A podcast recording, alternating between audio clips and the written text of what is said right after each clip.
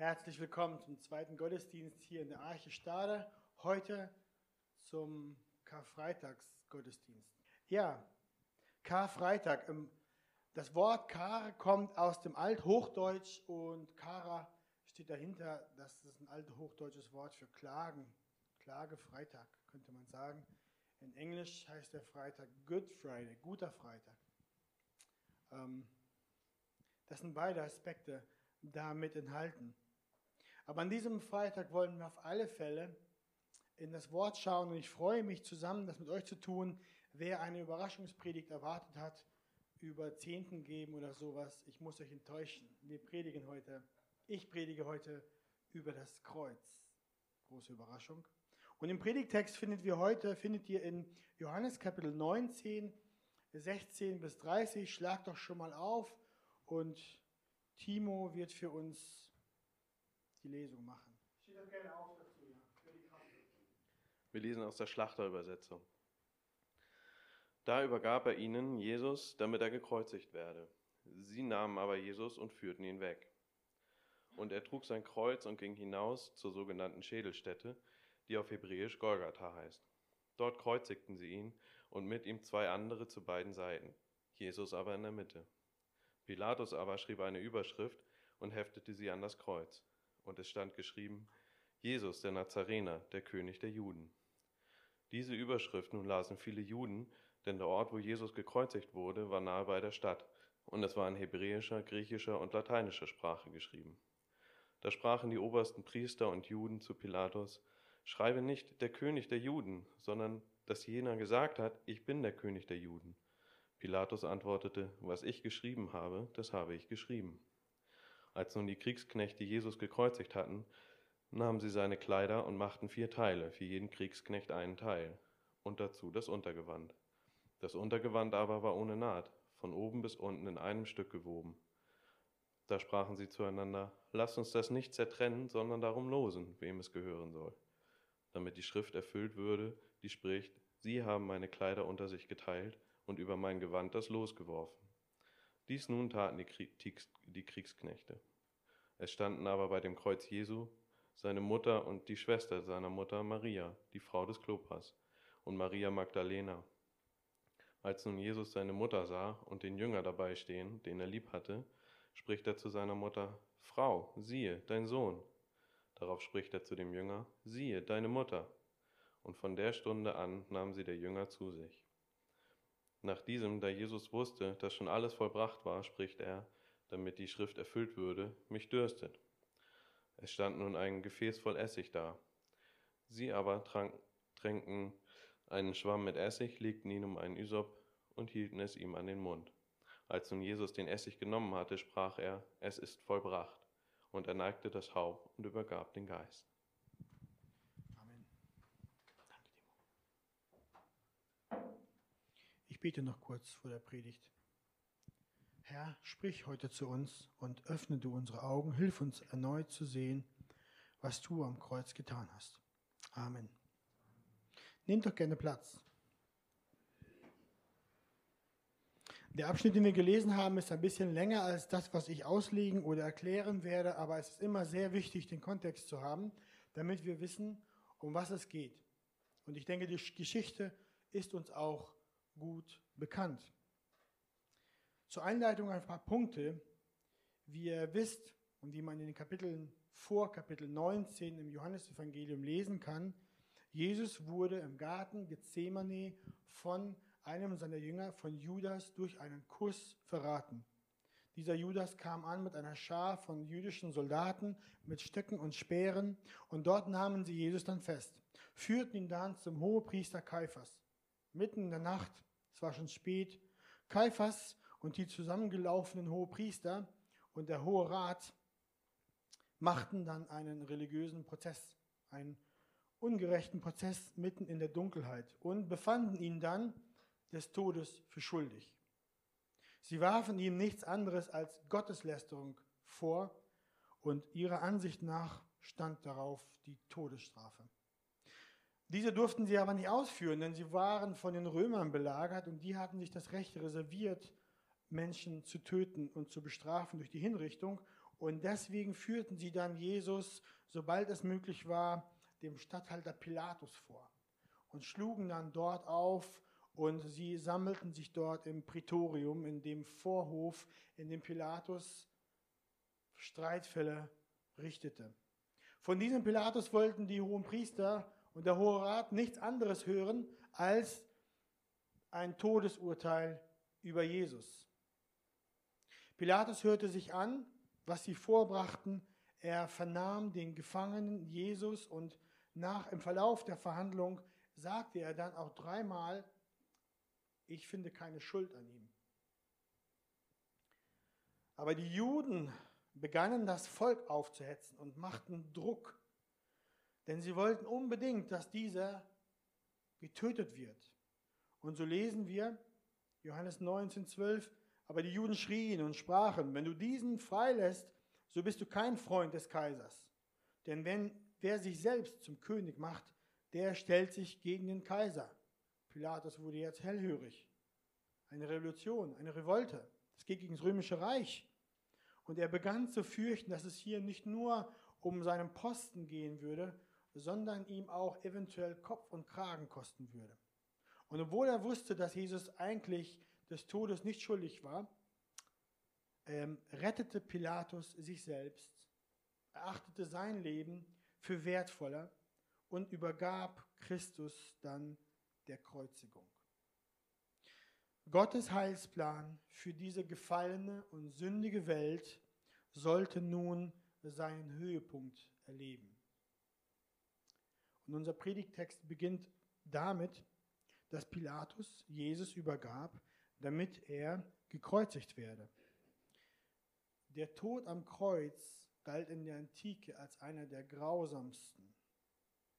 Römische Bürger durften nicht gekreuzigt werden, genauso wenig wie sie gegeißelt werden durften.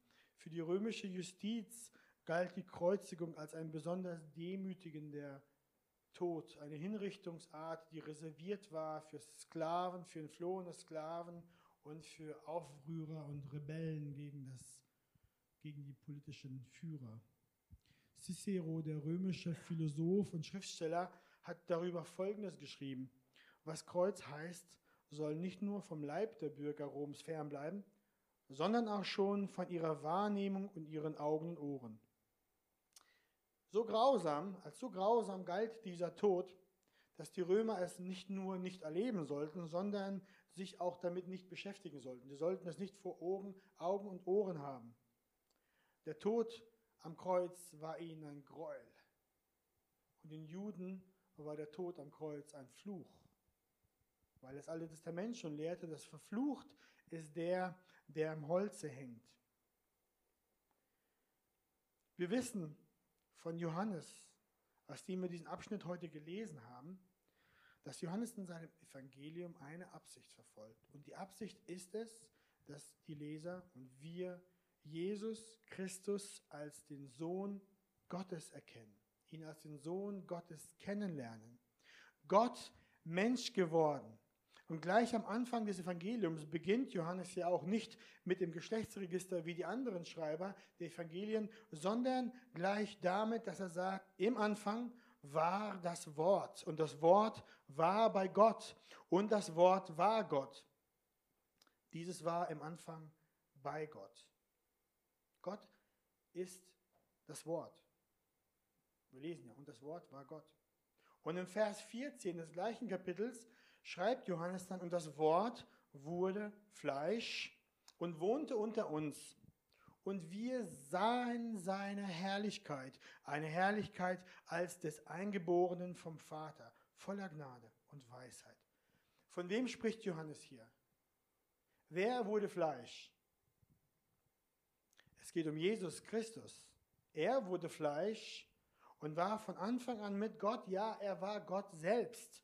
Und Johannes und die anderen Jünger haben dieses Fleisch, diesen, den Sohn Gottes Fleisch, das Wort Fleisch werden sehen und er sagt, wir sahen seine Herrlichkeit. Jesus ist herrlich, er ist groß, er ist majestätisch, er ist König, er hat alle Dinge unter Kontrolle. Wenn man das Johannesevangelium aufmerksam liest, dann sieht man das immer wieder und wieder, dass diese Herrlichkeit des menschgewordenen Retters wie ein Licht in die Dunkelheit sticht und die Dunkelheit durchbricht. Deswegen heute Morgen der Predigttitel Die Herrlichkeit Christi am Kreuz. Johannes beginnt das Werk Christi zu beschreiben, dadurch, dass er gleich mit dem ersten Wunder beginnt. Das Wunder in der Hochzeit zu Kana. In diesem Bericht, wenn man liest, sieht man, dass Johannes da nicht den Schwerpunkt, den Fokus auf, auf die, das Brautpaar legt oder auf die Feier, sondern es geht da um Jesus. Und wir lesen auch gleich in Johannes 2, diesen Anfang der Zeichen machte Jesus in Kana in Galiläa und ließ, hier kommt es, seine Herrlichkeit offenbar werden. Und viele andere Dinge, Begebenheiten, Geschichten, Wunder beschreibt Johannes. Zum Beispiel die Speisung der 5000, der Bericht über den guten Hirten, die Salbung der Füße Jesu durch Maria mit dem kostbaren Öl, die Auferweckung von Lazarus aus den Toten und noch viele mehr. Und alle diese Berichte, diese Wunder zeigen eines. Dies ist kein gewöhnlicher Prophet. Dies ist kein normaler Mensch. Dies ist der Sohn Gottes selbst, der Gewalt hat über Leben und Tod, der Gewalt hat über die Kräfte der Schöpfung, der Gewalt hat über die Kräfte der unsichtbaren Welt, Dämonenaustreibung etc. Die Menschen merken, die Herrlichkeit Gottes ist nahe gekommen.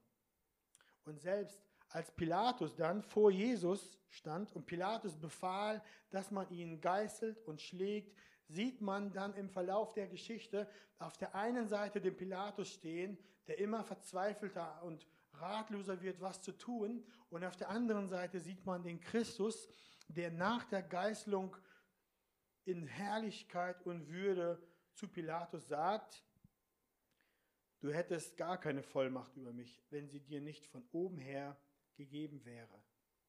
Christus ist herrlich selbst in der Geißelung. Und nun kommen wir zum Bericht der Kreuzigung. Wir haben ja eben gehört, den Kontext der Kreuzigung, wie grausam es war, was sie bedeutete. Und dann ist die Frage, äh, wo ist die Herrlichkeit Christi bitte am Kreuz? Siehst du die Herrlichkeit Jesu Christi in der Kreuzigung? Lasst uns genauer hinschauen. Und wir werden merken, dass Jesus auch in diesem Verbrechertod herrlich ist. Die Herrlichkeit Christi wird deutlich dadurch, dass Jesus Christus Vorhersagen und Prophezeiungen aus dem Alten Testament erfüllt. Wir schauen im Vers 16 und wir lesen, sie nahmen aber Jesus und führten ihn weg. Gemäß der Überlieferung war die Kreuzigung so grausam, dass die Verurteilten, die gekreuzigt werden sollten, nicht freiwillig zu dieser Stelle gingen, an denen sie gekreuzigt werden sollten, sondern sich oft mit allen ihren Kräften wehrten, dorthin zu kommen. Sie wollten nicht freiwillig gehen, denn sie wussten, dass das, was ihnen dort bevorstand, noch grausamer und schrecklicher war, als was sie schon erlebt hatten. Und so war es nicht selten, dass man die Gefangenen dahin schleppte, dahin trieb, sie schleifte, aber nicht so bei Jesus. Er wurde nicht getrieben oder geschleppt. Er ging ohne Panik und Furcht. Er ließ sich führen und er ging freiwillig. Er rebellierte nicht, obwohl er schuldlos war, obwohl er nichts zerbrochen hatte. Und Jesaja schreibt im 53. Kapitel, er wurde misshandelt, aber er beugte sich und tat seinen Mund nicht auf, wie ein Lamm, das zur Schlachtbank geführt wird, nicht gezogen und geschleift und getrieben, und wie ein Schaf, das verstummt vor seinem Scherer und seinem Mund nicht auftut. An dieser Stelle wird die Prophetie des Jesaja erfüllt. Hunderte Jahre zuvor legte Gott diese Worte in den Mund von Jesaja. Und nun kommt Christus und er erfüllt diese Vorhersage. Christus ist herrlich, weil er die Prophetie über sich selbst voll und ganz erfüllt. Wir lesen dann im Vers 17, und er trug sein Kreuz und ging hinaus zur sogenannten Schädelstätte. Die Verurteilten nahmen ihr Kreuz und mussten das tragen, den Querbalken, durch die Stadt. Das hielten die Römer so, um dadurch eine Abschreckung zu erwirken. Das Volk lief zusammen und so trug und sahen ihn, sahen den Verurteilten und so trug Jesus auch sein Kreuz hinaus zu der Schädelstätte oder auf Hebräisch Golgatha. Und diese Stätte war ein Hügel außerhalb der Stadtmauern von Jerusalem. Ein Hügel, den die Römer dafür designiert hatten, um dort die Kriminellen und Aufrührer hinzurichten. Aber auch darin erfüllte sich eine Prophetie, dass der Hügel außerhalb der Stadt war. In der Bibel haben wir zweierlei Prophetien. Eine direkte Prophetie, wie jetzt zum Beispiel die aus Jesaja 53, wo Wort für Wort vorhergesagt wird, oder aus Psalm 22. Und wir haben auch Prophetien und Vorhersagen in der Art eines Bildes. Zum Beispiel das Opfersystem des Alten Testamentes. Das Lamm, das geschlachtet werden muss, das ein Zeichen war auf Christus, der das Opferlamm wurde ohne Fehl und Makel. Also Jesus trug den Querbalken aus Holz zum Hügel in Golgatha hinaus. Er trug es hinaus aus der Stadt. Und wenn wir uns erinnern, vielleicht fällt euch eine Geschichte aus dem Alten Testament, wo auch ein anderer Mann, ein anderer Sohn, jemand anderes, auch ein Holz, einen anderen Berg hochtrug. Vielleicht fällt euch das ein. Wisst ihr, wer das war? Das war Isaac, der Sohn der Verheißung. Gott sprach zu Abraham, zum Vater des Isaac, nimm deinen Sohn, führe ihn auf den Berg und opfere ihn dort. Wir lesen auch in 1. Mose 22, Abraham nahm das Holz zum Brandopfer und legte es auf seinen Sohn Isaac. Er aber nahm das Feuer und das Messer in seine Hand und sie gingen beide miteinander. Sie gingen beide hoch, den Berg hoch. Isaac ist ein Bild für Christus. Der Vater und Sohn zusammen. Der Plan war geschmiedet. Und der Sohn geht jetzt und trägt das Holz. Zu Hause haben wir eine Kinderbibel, die Jesus hat, die Liebbibel heißt sie auf Deutsch. Und das Tolle an der Bibel ist, dass in jeder Geschichte, am Ende jeder Geschichte, wird die Geschichte in den Kontext gesetzt äh, zum Heilsplan Gottes. Und man kann dann sehen, wie die Geschichte da so reinpasst. Und für diese Geschichte ist Folgendes zu lesen. Viele Jahre später wird ein anderer Mann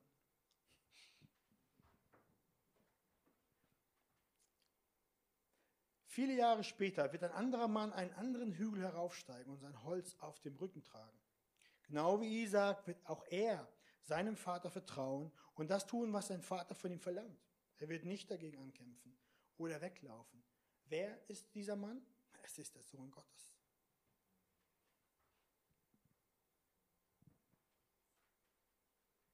Christus ist herrlich, weil er auch diese Prophetie über sich ganz erfüllt hat. Er wurde hinweggeführt und er trug sein Kreuz hinaus. Wir schauen weiter, Kapitel 19 unseres Textes, Vers 17. Und er trug sein Kreuz und ging hinaus zur sogenannten Schädelstätte, die auf Hebräisch Golgatha heißt.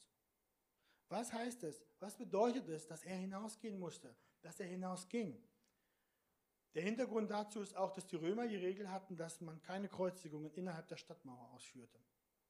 Deswegen hatten sie den Ort außerhalb der Stadtmauern.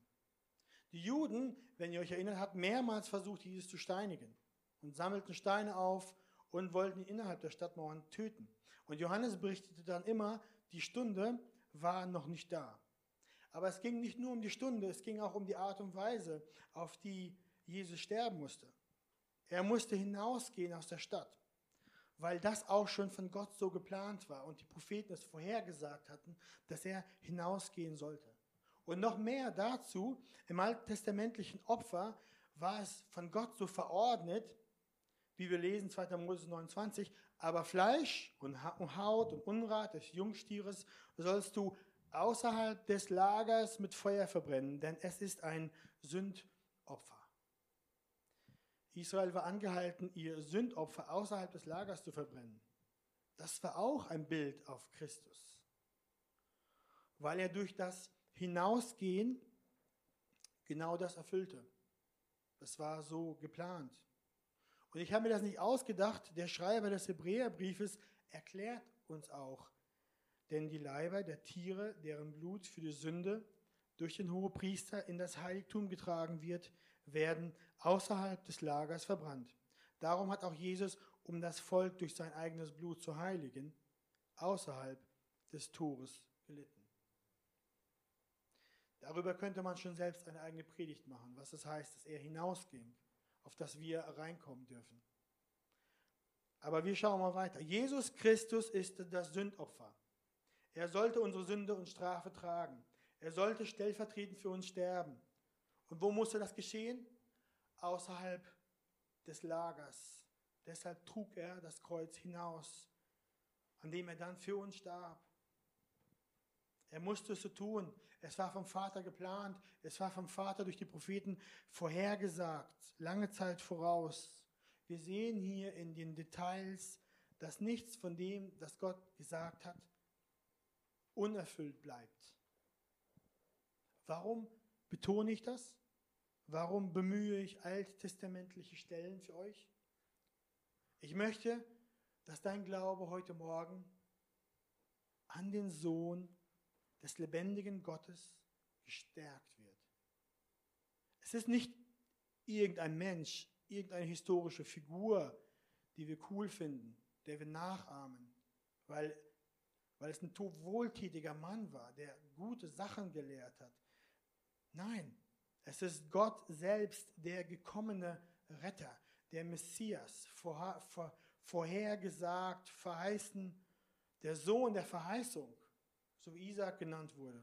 Und an diesen Sohn der Verheißung musst du glauben, um ewiges Leben zu bekommen. Und heute an Karfreitag insbesondere kommst du nicht am Kreuz vorbei. Der Weg führt für dich geradewegs auf das Kreuz zu. Und dort am Kreuz wirst du einen gemarterten, geschundenen, geschlagenen, blutverschmierten Mann sehen, der an einem Kreuz hängt. Aus einem bestimmten Grund. Jesus ging hinaus zu Golgatha. Wir lesen dann im Vers 18 kurz und knapp. Dort kreuzigten sie ihn. Auf Golgatha kreuzigten sie ihn. Ihr müsst euch vorstellen, Jesus ging durch die Straßen der Stadt Jerusalem, trug seinen Querbalken, das Volk umdrängte ihn zur Rechten und zur Linken, weil sie dieses Spektakel sehen wollten. Das Geschrei haben sie bestimmt gehört und liefen zusammen. Und während er sich vorbeiquälte, machten sie ihm Platz, so schleppte er sich vorbei bis zum Hügel.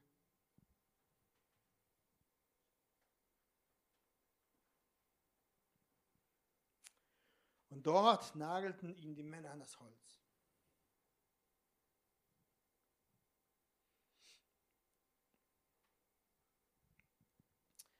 Und als er befestigt war an dem Kreuz, stellten sie es auf. Und er war vom Boden erhoben. Auch hier steht eine Prophezeiung dahinter. Er, er musste erhöht werden. Ihr erinnert euch vielleicht an die Geschichte aus dem Alten Testament mit der ehernen Schlange. Als das Volk Israel Gott ungehorsam war, schickte er Schlangen, die giftig waren. Diese Schlangen bissen die Leute und die Leute fingen an zu sterben an der Vergiftung. Und sie riefen und schrien zu Gott. Mose schrie zu Gott und Gott sagte dann Mose in seiner Gnade, was er tun sollte. Und er sagte, mache dir eine eherne Seraphschlange und befestige sie an einem Feldzeichen. Und das soll geschehen, wer gebissen worden ist und sie ansieht, der soll am Leben bleiben. Was für eine unmedizinische Lösung. Auf eine wahre, wirkliche Vergiftung wo normalerweise ein Antitod her, Antitod her muss, sagt Gott, guckt mal einfach, schaut, schaut auf diese Schlange, diese eherne Schlange an diesem Feldzeichen. Das ist ein Bild auf Jesus. Diese eherne Schlange war ein Zeichen auf Jesus. Jesus musste aufgerichtet werden, damit, wenn wir auf ihn blicken, im Glauben auf ihn blicken, wir von unseren Sünden errettet werden. Damit jeder, der an ihn glaubt, nicht verloren geht, sondern das ewige Leben habe. Johannes 3,16. Jesus sagt das sogar selbst im zwölften Kapitel des Johannes. Und, und ich, sagt er zu den Jüngern, als er ihnen erklärt, was geschehen wird, sagt er, und ich wenn ich von der Erde erhöht bin, werde alle zu mir ziehen. Das sagte er aber, um anzudeuten, durch welchen Tod er sterben würde. Das Erhöhtwerden, das kannten die Juden. Die wussten, dass das nichts anderes als eine Kreuzigung ist. Er musste den Tod am Kreuz sterben, damit diese Prophetien erfüllt würden, weil Gott es so geplant hatte. Das war kein Zufall, dass er gekreuzigt wurde, dass ihn nicht der Blitz traf oder der Löwe fraß. Nein, es sollte ein Tod am Kreuz sein. Es musste ein römisches Kreuz sein. Nicht eine Steinigung. Wäre es eine Steinigung, wäre die Vorhersage nicht erfüllt. Aber Gottes Wort erfüllt sich genauso, wie er es sagt. Deswegen wurde er an das Kreuz genagelt. Bolzen wurden durch seine Hände und Füße getrieben. Man richtete das Kreuz auf. Es kostete ihn viel, großen Schmerz. Sein Fleisch riss, seine inneren Organe waren verwundet, verletzt und dort starb er dann einen Erstickungstod. Es war ein schreckliches Bild. Das Blut floss von seinem Haupt und mischte sich mit den Wunden, der, mit seinen anderen Wunden. Und er hing da und er war schuldlos. Und dieser zerschlagene Mann, der dort am Kreuz hang, hang dort, weil er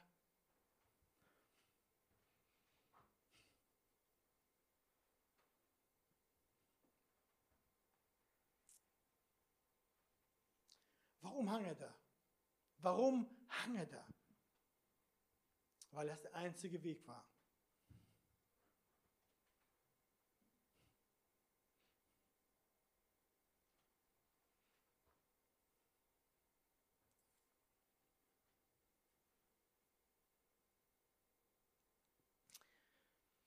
Denke, es ist gut, das Bild sich noch einmal vor Augen zu führen, weil die Ernsthaftigkeit, der das Gewicht der Schuld und Sünde gegen einen allheiligen Gott uns da ein bisschen mehr bewusst wird. Kein anderes Opfer war gut genug, um zu sühnen und zu bezahlen für die Schuld dieser Welt, für die Sünde, die persönliche Sünde eines jeden Einzelnen. Nicht nur Regime und Systeme, die fehlerbeladen und böse sind, Korruption, Misshandlung und Missbrauch, sich die Taschen vollschlagen auf den Rücken der Armen und Geschundenen. Nein, es geht auch um dein persönliches Versagen, deine Rebellion und Ungehorsamkeit und Boshaftigkeit, Niederträchtigkeit und all die Dinge, die das menschliche Herz hervorbringt.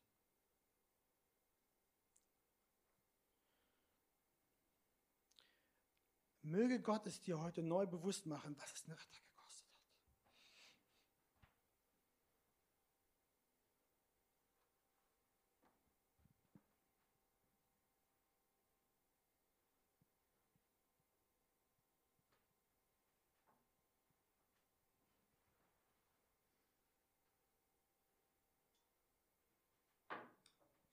Gut, wir machen weiter. Jesaja schreibt im 53. Kapitel: Verachtet war er und verlassen von den Menschen, ein Mann der Schmerzen und mit Leiden vertraut, wie einer, vor dem man das Angesicht verbirgt. So verachtet war er und wir achteten ihn nicht. Diese Stelle wurde erfüllt an diesem Tag, als Christus gekreuzigt wurde. Und siehst du, siehst du heute, wie herrlich er ist in diesem schrecklichen Bild? Es ist das einzige Opfer, das vor Gott angenehm war. Und es musste so geschehen, zu der Zeit, auf diese Art und Weise. Und wir lesen, dass Jesus gekreuzigt wurde und mit ihm zwei andere zu beiden Seiten, Jesus aber in der Mitte. Die zwei anderen waren nicht verkannte Helden, sondern waren Kriminelle, mit denen er zusammen verurteilt wurde und dort ans Kreuz genagelt wurde. Ein weiteres Zeichen des Spottes. Von Pilatus als unschuldig befunden und dennoch gekreuzigt wie ein gemeiner Verbrecher. Und darin erfüllt sich wiederum auch eine Prophetie, wir lesen in Jesaja 53, darum will ich ihm die vielen zum Anteil geben, denn er wird Starke zum Raub erhalten, dafür, dass er seine Seele dem Tod preisgegeben hat und sich unter die Übeltäter zählen ließ und die Sünde vieler getragen und für die Übeltäter gebetet hat. er ließ sich unter die Übeltäter zählen. Wir sehen hier, dass Christus kein hilfloses Opfer ist, sondern es war ganz anders. Es war eine Zeit gesetzt und ein Ort und an dem wurde der Plan Gottes erfüllt. Gott hat alles im Griff. Vor Grundlegung der Welt hatte er den Plan mit seinem Sohn gemacht, wie das Heil für die Welt gebracht werden kann. Und es würde alles kosten für ihn. Und genauso kam es. Inmitten dieser Schmach und des Todes zu, was wir jetzt Karfreitag nennen, ist Jesus herrlich. Er erfüllt den Plan Gottes, er erfüllt die Vorhersagen, er ist gehorsam bis zum Tod am Kreuz. John MacArthur sagt dazu, Jesus ist kein Opfer, sondern ein Sieger auf dem Weg zu seinem Triumph.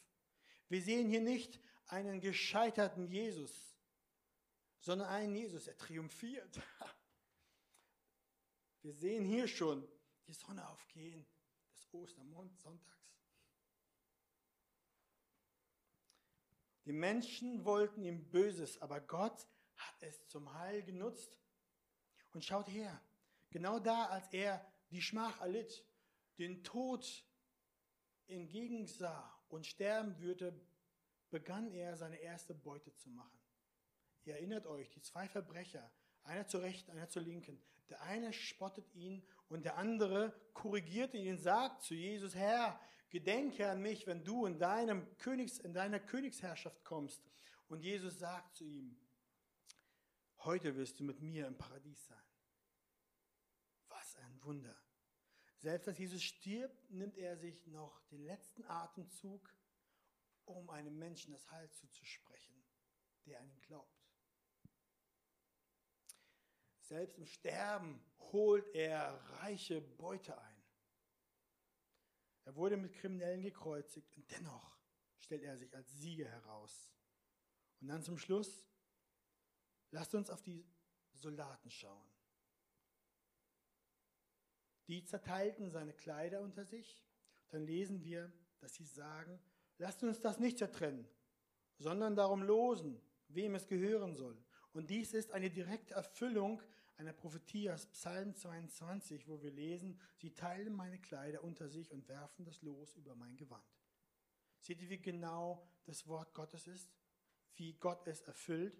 Glaubt nicht, dass die Soldaten, diese römischen Heiden, die harten Herzens, viele hunderte Menschen vielleicht so auf diese Art und Weise umgebracht haben, sich so gut auskannten im Psalm 22, dass sie sagt, oh, lass uns mal das so machen, wie da geschrieben steht, sondern nein, die Geschichte hat sich entfaltet wie immer, genau nach dem Plan Gottes. Stück für Stück, Schritt für Schritt. Die Kriegsleute nahmen seine Kleider, teilten sie in vier, sie zerrissen, was genäht war, und das Untergewand war ohne Naht aus einem Stück gewebt, und sie losten darum. An dieser Stelle lasst uns ein wenig an diesem Bild verweilen. Da sitzen die Männer am Fuße des Kreuzes da wo der Sohn Gottes für ihre Sünden leidet und nehmen nicht wahr, was da geschieht. Der Höhepunkt der Heilsgeschichte Gottes entfaltet sich vor ihren Augen und sie merken es nicht, sondern sie pokern um ein Stück Kleidung. Ist das heute auch so? Kann es sein, dass du vor dem Höhepunkt der Heilsgeschichte stehst und es lässt dich kalt? Kann es sein, dass du so gleichgültig bist dem Opfer Christi gegenüber wie die Soldaten? Bist du morgen, heute Morgen auch so? Spielst du am Fuße des Kreuzes und beschäftigst dich mit den Unwichtigkeiten des Lebens? Spielst du vielleicht mit der einen oder anderen Lieblingssünde, anstatt auf Jesus zu schauen, wie er für deine Schuld litt, wie er für dich Rettung erwirkte? Heute, habe ich schon gesagt, kommst du nicht am Kreuz vorbei.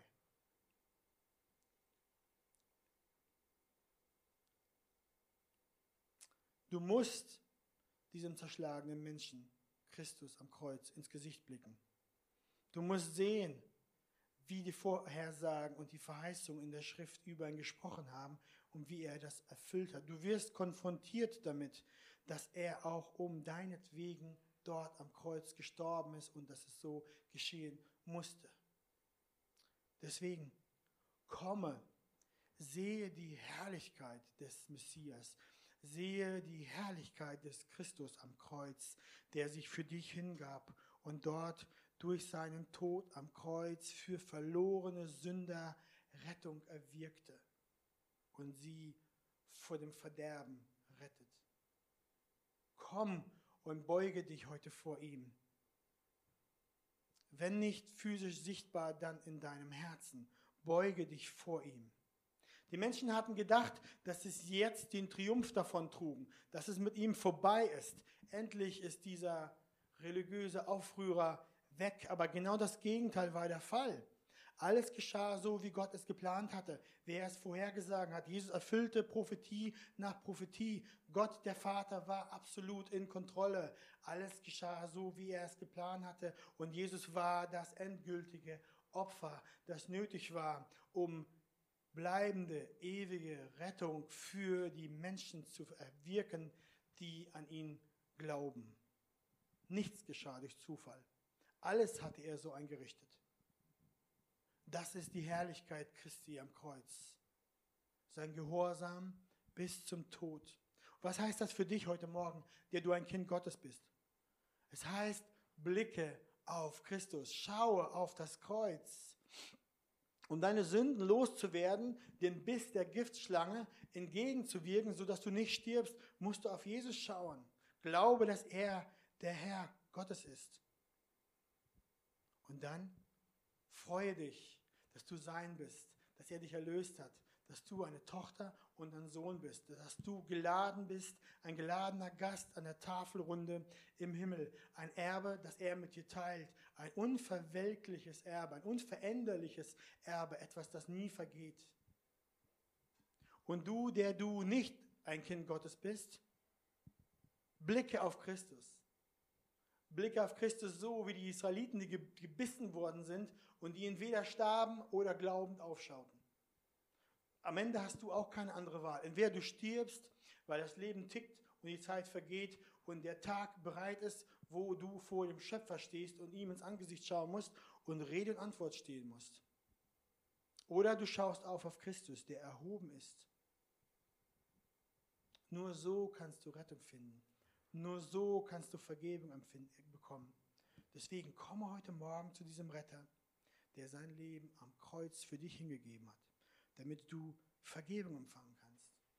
Den Preis hat er bezahlt, der hoch war, der kostbar war. Und sein Ruf geht heute aus. Amen.